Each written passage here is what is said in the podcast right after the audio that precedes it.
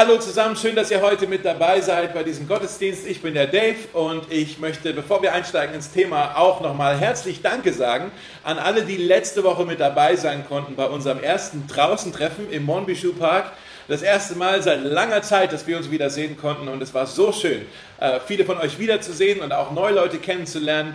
Und ich freue mich auf nächste Woche, auf unser nächstes Draußentreffen. Äh, haben wir schon gehört, da treffen wir uns ja an der Heeresbäckerei und wollen dann dort den Kiez, die Nachbarschaft dort einfach ein bisschen segnen.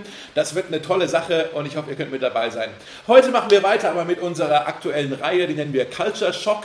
Äh, haben wir schon vor ein paar Wochen mit angefangen. Wir wollen uns ja verschiedene äh, Trends, verschiedene Veränderungen anschauen, die jetzt sicher auch durch die Pandemie äh, zu uns gekommen sind oder, oder beschleunigt wurden und wollen uns Gedanken machen, also nicht nur, was ist jetzt irgendwie neu und anders und wie finden wir uns damit zurecht, wie kommen wir mit dem Kulturschock des Neuen zurecht, sondern auch, was heißt denn das jetzt für uns als Gemeinde, wenn jetzt hier äh, Dinge um uns herum ein bisschen anders funktionieren, wie reagieren wir denn darauf? Und da haben wir angefangen vor ein paar Wochen schon und heute geht es weiter. Der nächste Culture Shock, der nächste Kulturschock ist, der Ton wird immer rauer. Der Ton wird immer rauer. Das sehen wir eigentlich um uns herum, dass ganz viele Menschen aufgebracht sind, äh, ja, aggressiv geworden sind, frustriert sind, gereizt sind, irgendwie genervt sind mit der Situation, mit, miteinander auch. Ähm, ich habe auf Facebook dieses Foto hier gesehen äh, von diesen äh, Mobiltoiletten da stand dann drunter die Überschrift zu dem Bild, wenn 2021 eine Duftkerze wäre, dann würde es so aussehen und dann würde es auch so riechen. Ja? Auf gut Deutsch gesagt, die Kacke ist am Dampfen 2021. Ja? Und in den letzten Monaten haben wir das gesehen, dass einfach ganz viel Frust sich angestaut hat, ähm, dass da auch irgendwie so eine Art Radikalisierung da ist, irgendwie so eine Spaltung in der Gesellschaft. Die, die Meinungen werden irgendwie immer extremer, äh, die Polarisierung und dann die Fake News, die da so reinspülen und Menschen äh, sind im, werden irgendwie immer mehr so gegeneinander äh, aufgewühlt. Ja? Wir sehen das in den Nachrichten, wir sehen das in den sozialen Medien, wir sehen das sicher auch an der Uni, am Arbeitsplatz, sicher auch zu Hause, äh, in unseren Familien oder in unseren Wohnhäusern. Ja?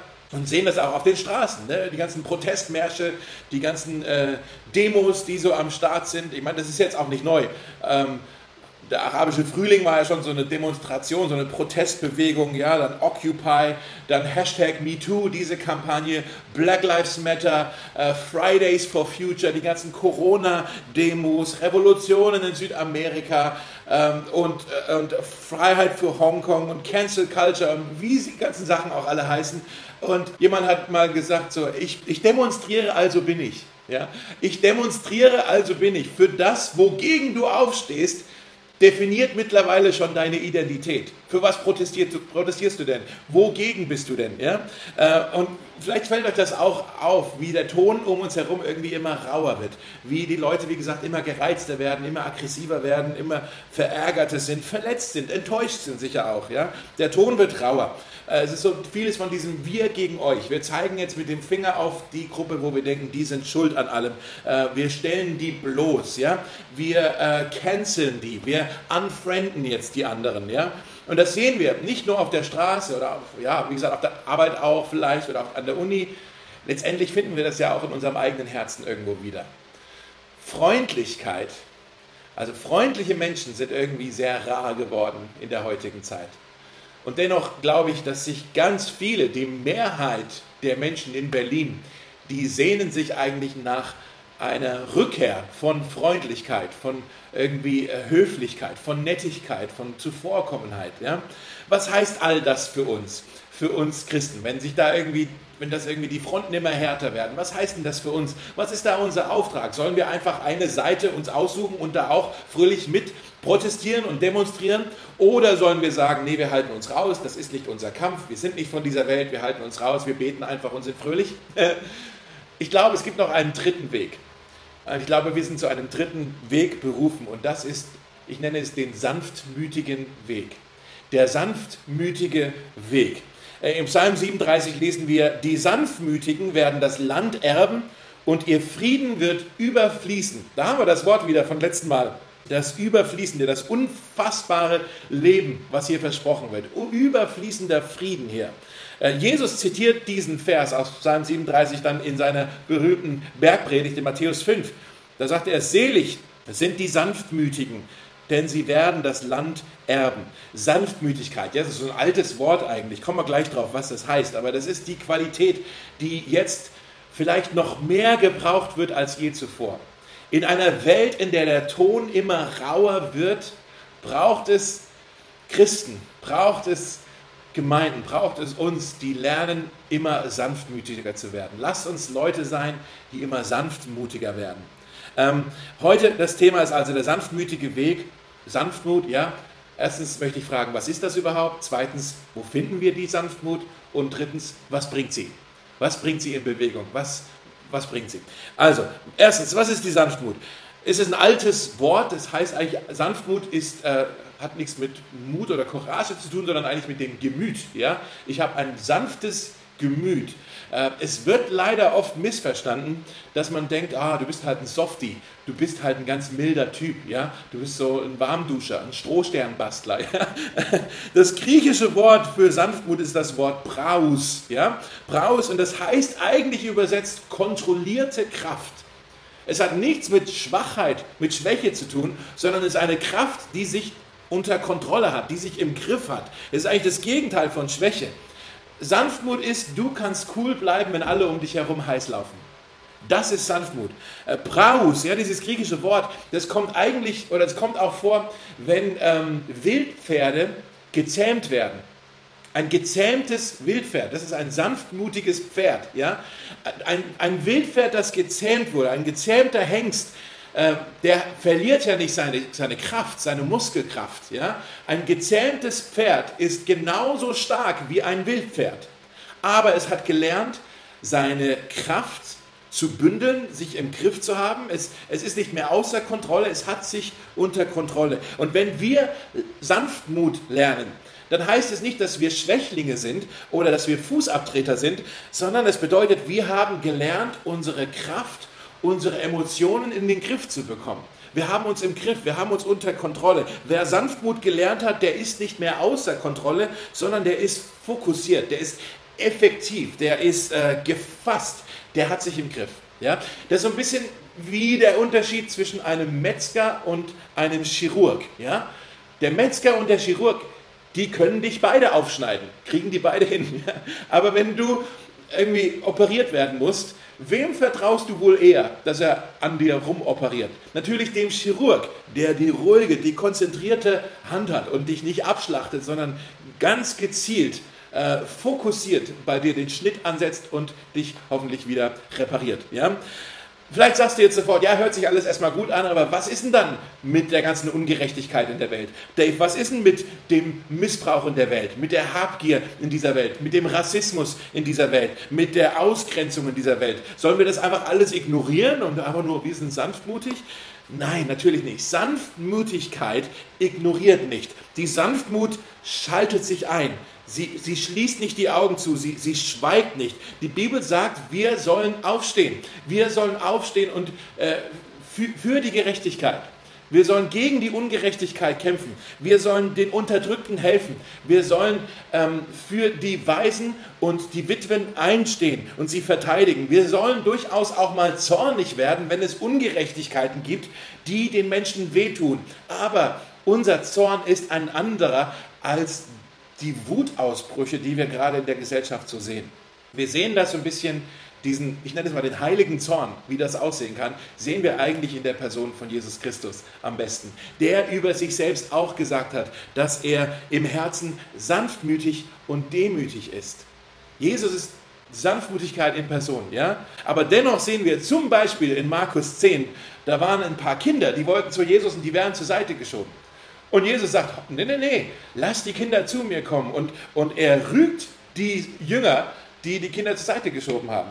Äh, in ein Kapitel später, in Markus 11, ist Jesus im Tempel in Jerusalem und er sieht die ganzen Geldwechsler dort, die da einen Profit aus dem Gottesdienst rausgeschlagen haben, die da sich ein schönes, schönes Weihnachtsgeld damit verdient haben. Ja? Und, äh, und Jesus fängt an zu randalieren. Er schmeißt die Tische und sagt, so nicht. Und trotzdem ist er sanftmutig. Ja? In Johannes 11, der Tod von Lazarus, ja, da sehen wir, Jesus wird zornig auf den Tod selbst. Er sieht, wie schmerzhaft der Tod ist, wie, wie er Schmerzen und Leid verursacht in den Trauernden.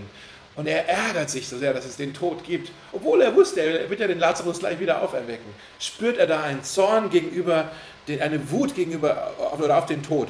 Und dann in der Geschichte, die wir heute schon gelesen haben, in der, in der Schriftlesung, ja, in Lukas 7, da ist eine Prostituierte, die kommt zu Jesus und die salbt ihn eigentlich mit ihrem Handwerkszeug, mit ihrem Geruch, mit ihrem Parfüm, mit ihrem langen Haar, mit ihren Lippen, salbt sie Jesus. Diese sündige, ähm, unreine Frau kommt zu Jesus, aber er schiebt sie nicht zur Seite, er weist sie nicht ab, sondern er, er, er nimmt das an.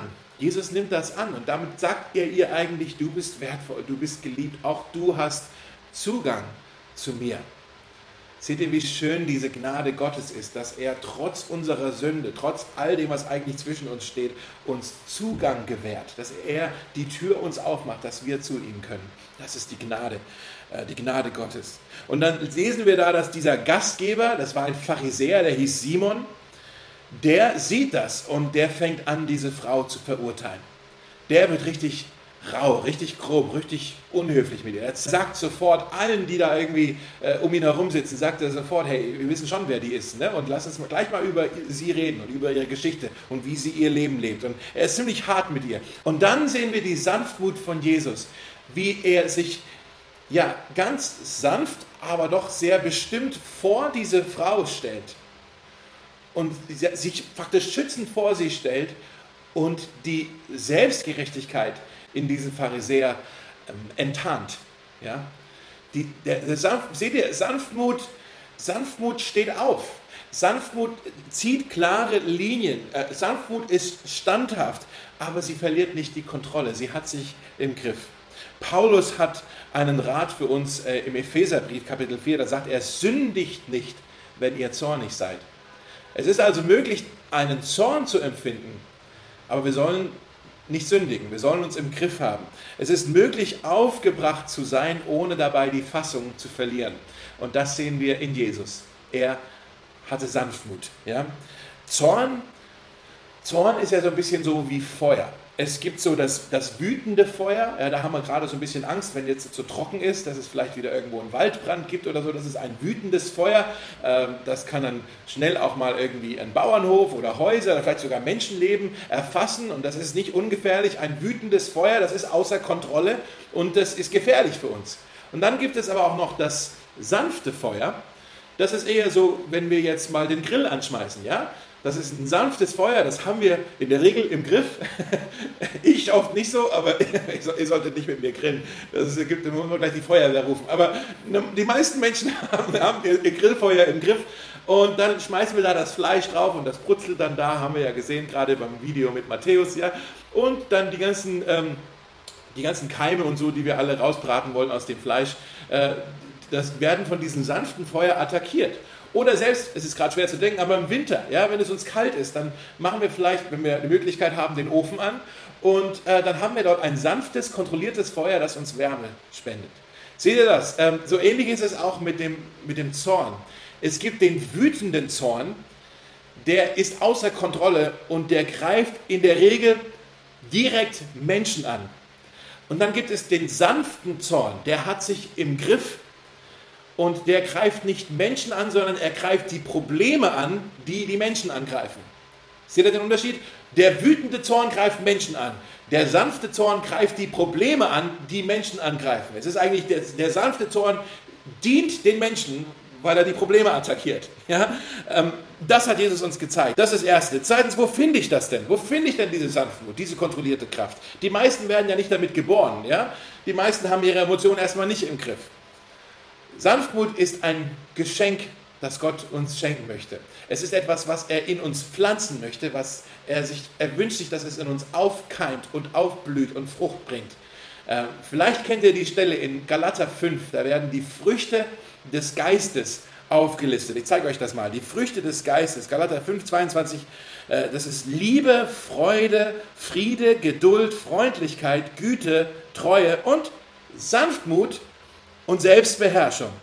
Ich will euch das mal kurz erklären, was heißt denn das überhaupt, Frucht des Geistes? Wenn wir erfüllt werden mit dem Heiligen Geist, dann wohnt der Heilige Geist in uns und er fängt an, uns von innen heraus zu verändern.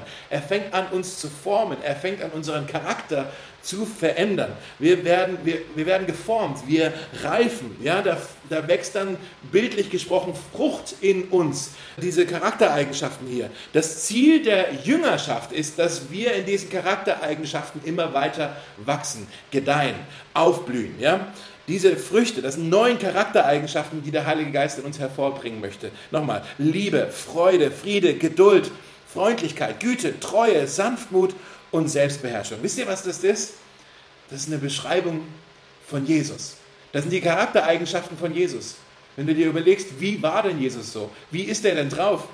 Jesus ist Liebe, Jesus ist Freude, Jesus ist Frieden, Freundlichkeit, Güte, Treue. Jesus ist auch Sanftmut.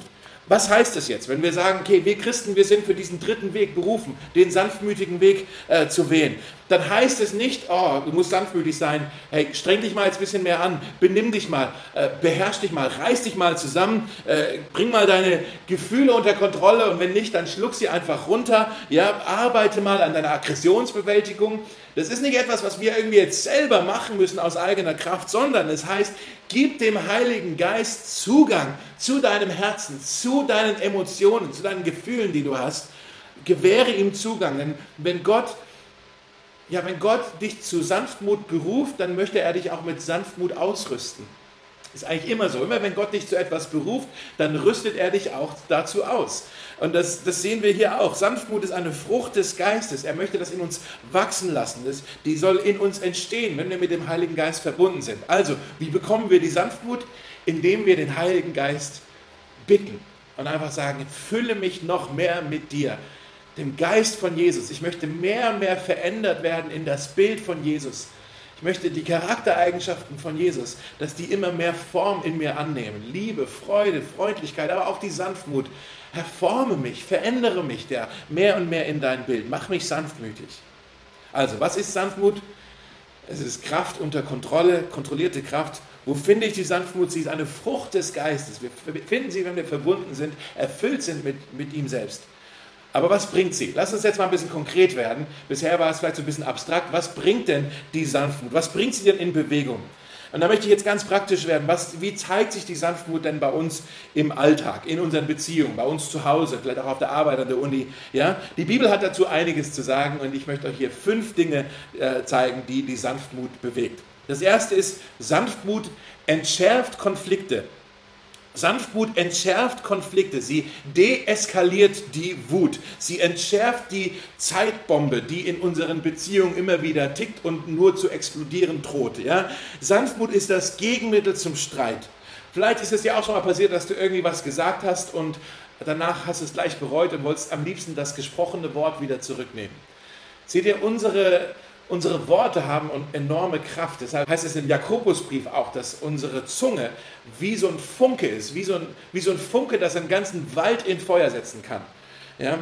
2021, wir haben ja irgendwie so das Gefühl, jeder ist nur am Funken sprühen. Alle setzen irgendwie alles in Brand, überall brennt ja? Und wie löschen wir denn jetzt dieses Feuer wieder?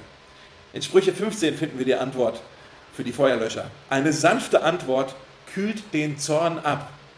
Ein verletzendes Wort aber heizt ihn an. Verletzende Worte fachen das Feuer immer wieder neu an. Es ist Öl im Feuer, ja. Aber eine sanfte Anmut, Sanftmut löscht das Feuer. Es kühlt den Zorn ab.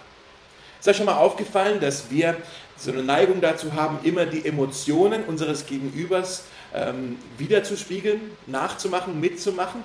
Ja, vielleicht irgendwie, wenn du Fernsehen schaust und dann weint jemand, ist irgendwas Trauriges, plötzlich fängst du an zu weinen. Ja? Oder auch, wenn, wenn du mit Leuten zusammensitzt und einer ist irgendwie total begeistert von irgendeiner Sache und plötzlich, oh ja, ich freue mich voll mit. Oder einer ist traurig und plötzlich bist du auch mit traurig. Die Wissenschaftler haben herausgefunden, warum das so ist, ähm, warum wir überhaupt so mitfühlen können, sympathisieren können. Da gibt es in unserem äh, Gehirn gibt's die Spiegelneuronen. Die sind dafür verantwortlich, dass wir die Emotionen des anderen widerspiegeln. Das ist in der Regel auch eine gute Sache, aber beim Zorn, bei der Wut ist es keine gute Sache. Denn bei mir ist es so, wenn jemand sich über mich ärgert, dann ärgere ich mich über den. Wenn jemand enttäuscht ist mit mir, bin ich von dem enttäuscht. Wenn jemand mich nervt, bin ich auch mit ihm genervt. Ja? Wenn jemand sauer auf mich ist, bin ich auch auf ihn sauer. Irgendwie das, und das kann sich manchmal so schnell aufbauen und eskalieren. So, du schreist mich an, dann schreie ich dich an, dann schreist du mich noch mehr an und irgendwann schreien wir nur noch, keiner hört mehr auf den anderen, wir schreien uns einfach nur noch an. Wisst ihr, was ich meine? Und dann eskaliert das alles so. Ich gebe euch einen Tipp. Wenn die anderen ihre Stimme erheben, dann senke deine Stimme. Wenn die anderen die Stimme erheben, immer lauter werden, dann senke deine Stimme. Das ist Sanftmut. So deeskalierst du den Konflikt. Sanftmut ist, du hast dich im Griff. Kontrollierte Kraft. Das zweite ist, Sanftmut entwaffnet Kritiker. Sanftmut entwaffnet die Kritiker. Die Sache ist ja so, je erfolgreicher du bist, je mehr du in Bewegung setzt, umso mehr wirst du Leute haben, die dich dafür kritisieren, die vielleicht einfach nur neidisch sind, dass du irgendwie was in Bewegung setzt. Wenn du keine Kritiker in deinem Leben haben möchtest, dann sag am besten nichts, tu nichts, sei nichts, dann lass nicht die Leute in Ruhe. Aber sobald du für irgendetwas aufstehst, sobald du irgendetwas erreichen möchtest, etwas in Bewegung setzen möchtest, dann gibt es Leute, die dich dafür kritisieren möchten. Aus welcher Motivation auch, hinter, auch immer. Und die Frage ist, ähm, wie gehen wir denn damit um, wenn die Leute über uns tratschen, wenn sie vielleicht sogar Lügen erzählen, Fake News über uns in die Welt setzen. Ja? Sanftmut entwaffnet unsere Kritiker. Und eigentlich noch mehr, die Sanftmut enttäuscht unsere Kritiker. Denn die erwarten eigentlich, dass du mit ihnen jetzt einen Streit anfängst, dass du auch zurückfeuerst, dass du dich wehrst. Aber wenn du mit Sanftmut reagierst, dann stehen sie blöd da, weil sie haben jetzt irgendwie hier sich voll aufgebracht äh, und, und du hast mit Sanftmut, du hast eigentlich besonnen reagiert. In 1. Korinther 4 heißt es, wir antworten mit sanften Worten, wenn böse Dinge über uns gesagt werden. Wenn böse Dinge gesagt werden, dann antworten wir mit sanften Worten. Andere Übersetzung heißt, wenn jemand über uns lästert, versuchen wir etwas zu sagen, das ihm hilft. Aber das ist krass, oder? Wenn jemand über uns lästert, versuchen wir was zu sagen, was ihm hilft. Wenn jemand etwas Verletzendes sagt, dann wollen wir was Hilfreiches sagen. Wenn jemand unfreundlich zu uns ist, dann wollen wir antworten mit Freundlichkeit. Wenn jemand über uns tratscht oder Lügen verbreitet, dann wollen wir mit Komplimenten antworten. Paulus sagt in Römer 12, lass dich nicht vom Bösen überwinden, sondern überwinde das Böse mit Guten. Das ist hiermit gemeint. Ein Beispiel dafür sehen wir auch im Alten Testament in Richter, Kapitel 8, das könnt ihr mal mal lesen zu Hause oder vielleicht auch in der Kleingruppe. Da sind die Ephraimiter, die sind sauer auf ihren Anführer. Die sagen, hey, du hast uns ausgeschlossen, die sind so ein bisschen beleidigt. Die Wahrheit ist, ihre Kritik ist eigentlich nicht gerechtfertigt gewesen. Ja, Gideon hat genau das, der Anführer hat genau das gesagt, äh, gemacht, was Gott ihm gesagt hat. Aber die haben sich hier echt ein bisschen angestellt jetzt. Und Gideon zeigt wirklich krasse Führungsqualitäten jetzt. Er hätte nämlich jetzt einfach auch die wegschicken können oder tadeln können, aber er wählt die Sanftmut, indem er sie ermutigt. Und dann heißt es in Vers 3, als die Männer Ephraims Gideons Worte hörten, ließ ihr Zorn von ihm ab.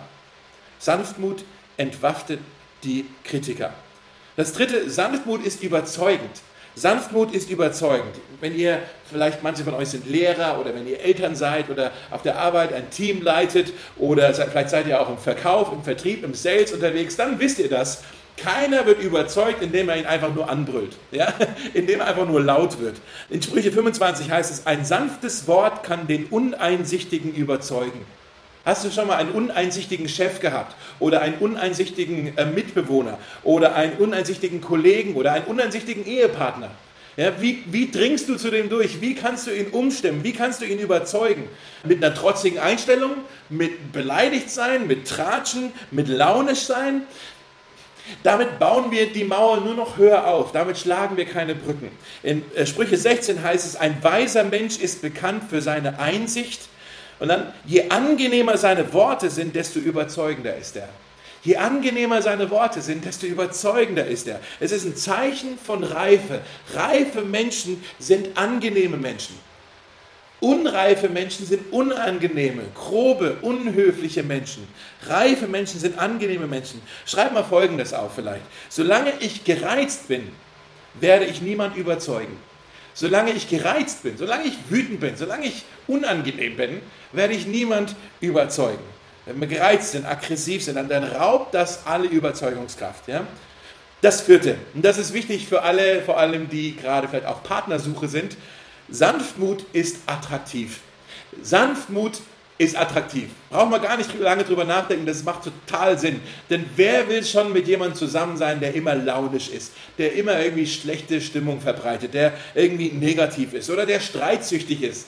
Mit so jemand will man nicht zusammen haben. Sanftmut ist attraktiv. Ich zeige euch mal hier zwei Verse. Das eine ist ein Vers eher für die Männer, der andere ein Vers eher für die Frauen. Für die Männer hier. In 1. Timotheus 6 heißt es, als Mann Gottes, jage nach Gerechtigkeit, Gottesfurcht, Glauben, Liebe, Beständigkeit und Sanftmut.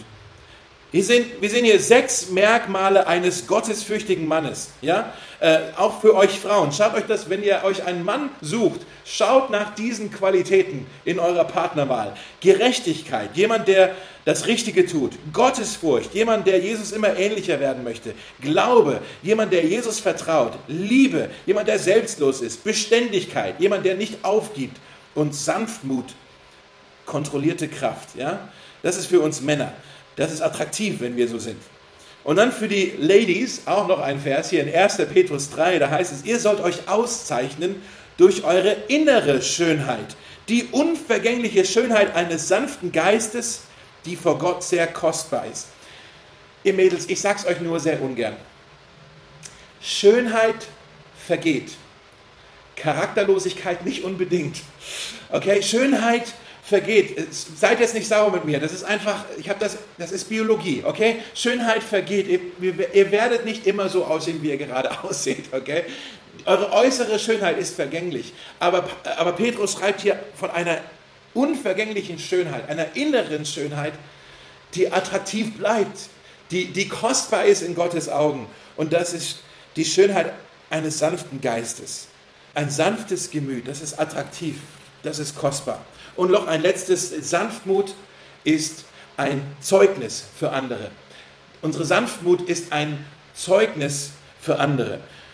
Wenn deine Freunde oder deine Kollegen, deine, deine Nachbarn, Mitbewohner, wenn die wissen, dass du Christ bist, ich weiß nicht, ob dir das bewusst ist, aber die beobachten dich. Die schauen genau hin bei dir, wie du dein Leben lebst. Und die, die stellen die Frage, ist er anders als ich, wie er mit Stress umgeht? Oder ist sie anders als ich, wenn sie unter Druck gerät?